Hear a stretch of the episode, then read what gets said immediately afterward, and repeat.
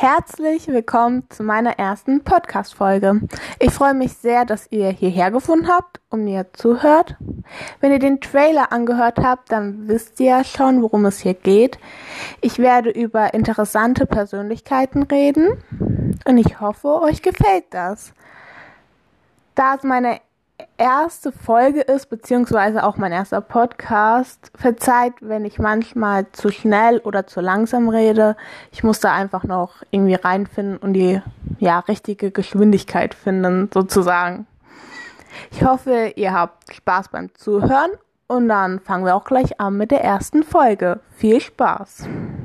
In meiner ersten Folge geht es jetzt nicht unbedingt um eine einzelne Person, sondern mehr um eine historische Liebesgeschichte.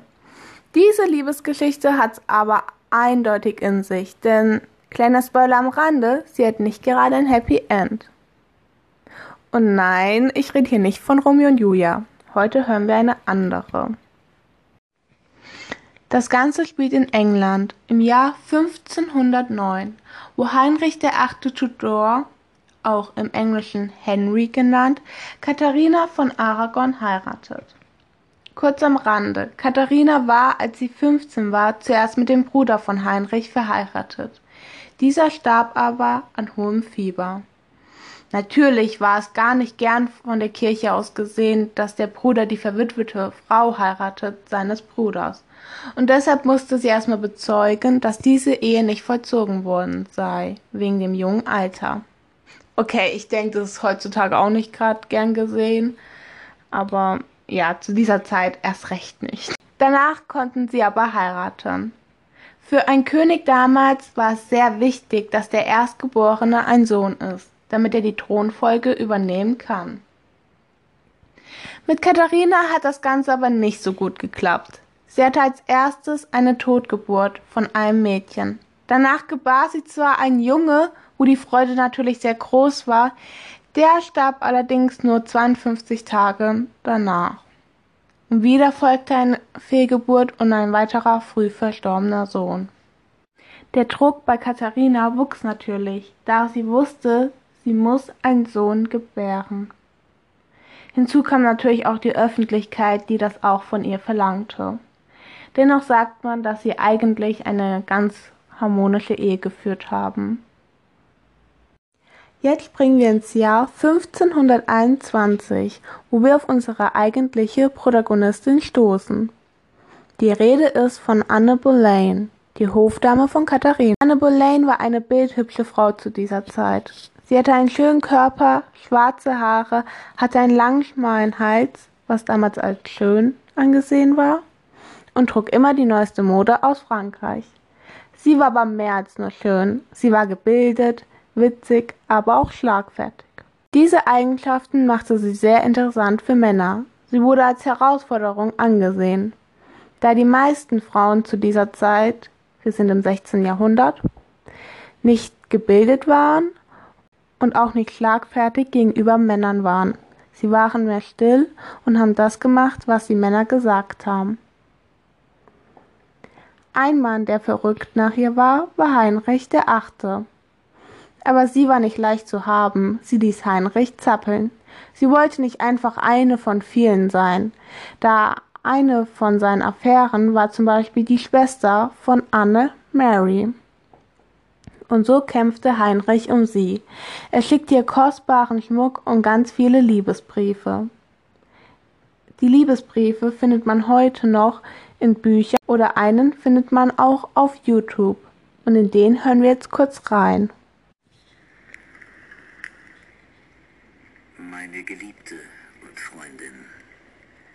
Ich und mein Herz, wir geben uns in eure Hände und bitten euch, uns eurer Gnade zu empfehlen und für uns nicht weniger Zuneigung wegen eurer Abwesenheit aufzubringen. Denn es wäre sehr schade, wenn unser Schmerz noch vermehrt würde. Eure Abwesenheit bereitet uns davon genug, ja mehr als ich je gedacht hätte was uns an einen Satz der Astronomie erinnert, nämlich je länger die Tage sind, desto entfernter die Sonne und desto heißer strahlt sie. So ist es auch mit unserer Liebe. Durch eure Abwesenheit sind wir getrennt. Und dennoch behält jene ihre Glut. Zumindest auf meiner Seite. Von euch kann ich nur das Gleiche hoffen. Ich versichere euch, dass mir der Verdruss über unsere Trennung schon zu groß ist. Und der Gedanke, er könnte sich durch das, was ich erdulden muss, noch verstärken, ist mir fast unerträglich. Hätte ich nicht die Hoffnung auf eure unverbrüchliche Zuneigung zu mir. Um euch ab und zu daran zu erinnern, und da ich nicht persönlich bei euch sein kann, sende ich euch ein Geschenk, das jenem so weit wie möglich nahe kommt. Ein Armband mit meinem Bild und dem Motto, das ihr bereits kennt. Ich wünschte, ich wäre an dessen Stelle, wenn ihr es gestatten würdet. Von der Hand eures treuen Dieners und Freundes, Henry Rex. Auf jeden Fall ein sehr emotionaler Liebesbrief. In der Zeit, wo er Liebesbriefe schrieb, war aber immer noch mit Katharina verheiratet. Und das nahm Anne als Grund, wieso sie nicht zusammen sein konnten. Die Sehnsucht von Heinrichs Seite aus wurde immer größer zu Anne, und er wollte sich auf jeden Fall scheiden lassen. In der Zeit hat er Anne aber schon behandelt, als wäre sie seine Frau. Das Problem war nur, dass der Papst gegen eine Scheidung war. Trotzdem heiratete er heimlich Anne, da sie schwanger war, im Jahr 1533. Zum Papst kündigte er die Freundschaft und somit erklärte er auch die englischen Christen unabhängig von Rom und sich selbst als Oberhaupt der anglikanischen Kirche. Und somit erklärte er die Ehe zu Katharina für ungültig. Katharina schickte er in ein entlegenes Schloss.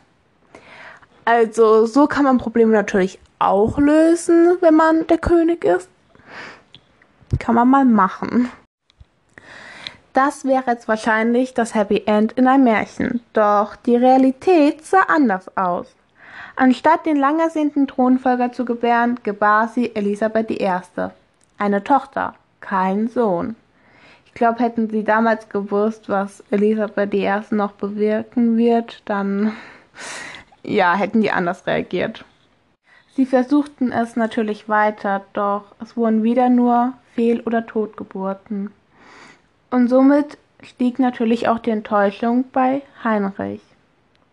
Und auch für Anne war das Ganze natürlich nicht einfach. Sie merkte natürlich, dass die Liebe von ihm zu ihr weniger wird. Hinzu kam noch, dass sie auch eine eifersüchtige Person war. Im Gegensatz zu Katharina, die immer weggeschaut hat bei all seinen Seitensprüngen, sprach Anne ihn darauf an. Sie wollte seine Aufmerksamkeit und wollte diese auch nicht teilen.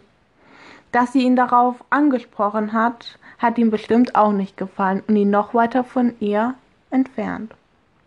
Sie musste sehr Angst haben. Sie wusste, dass ihr Platz nicht sicher ist, solange sie keinen Sohn gebärt. Und ihre Angst wurde auch Realität.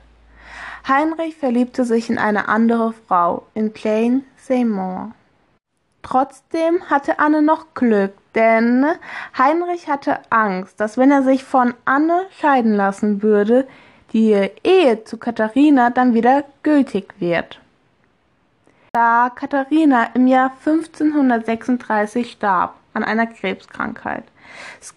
Es, gab zwar den Mythos, dass sie vergiftet worden ist, aber Mediziner haben eindeutig herausgefunden, dass es nicht daran lag, sondern dass sie wirklich an einer Krebskrankheit verstorben ist. Katharina schrieb auch einen Brief an Heinrich, wo ihre letzten Worte waren Meine Augen verlangen nur nach dir, lebe wohl. Die Trauer von ihm an seine erst verstorbene Frau hielt sich dennoch in. Er soll gesagt haben, Gott sei gelobt, wir sind nun von jeglicher Kriegsangst befreit. Nun hatte aber Anna ein Problem. Hinzu kam noch, dass Gerüchte über sie verbreitet worden sind. Es hieß, dass sie viele Affären hatte, und darunter soll sie sogar eine mit ihrem Bruder gehabt haben. Oder der König meinte, dass sie ihn verhext habe und er deshalb keinen Sohn bekam. Das gleiche hat er aber auch schon damals bei seiner ersten Ehe gesagt. Also er hat bei jedem die Schuld gesucht, außer bei sich. Er konnte sich jetzt aber trotzdem nicht einfach von ihr scheiden lassen, da er Angst um seinen Ruf hatte. Der einzigste Weg, um Anne loszuwerden, um Jane zu heiraten, war, sie anzuklagen, wegen mehrfachen Ehebruchs, die Beziehung zu ihrem Bruder und den Plan, den König umzubringen. Für diese Behauptungen gab es jedoch nie irgendwelche Beweise, dennoch wurde sie zum Tode verurteilt. Am 19. Mai 1536 war es soweit. Die Hinrichtung fand statt. Anne sagte noch Gute christliche Leute, ich bin hierher gekommen, um zu sterben. Denn gemäß dem Gesetz und durch das Gesetz wurde ich verurteilt zu sterben. Daher werde ich nicht dagegen sprechen. Ich bin hierher gekommen weder, um einen Menschen anzuklagen, noch irgendetwas darüber zu sagen, weshalb ich angeklagt und zum Tod verurteilt wurde. Aber ich bete, Gott schütze den König, möge er noch lange über euch herrschen. Denn einen sanftmütigeren und nachsichtigeren Fürsten als ihn gab es nie. Mir war stets ein guter, freundlicher und gnädiger Herr. Und wenn irgendeine Person sich in meine Sache einmischt, so verlange ich von ihr aufs Beste zu urteilen. Und so nehme ich meinen Abschied von der Welt und euch allen. Und ich wünsche mir herzlich von euch, für mich zu beten. O Herr, habe Gnade mit mir. Zu Gott empfehle ich meine Seele. An Jesus Christus empfehle ich meine Seele.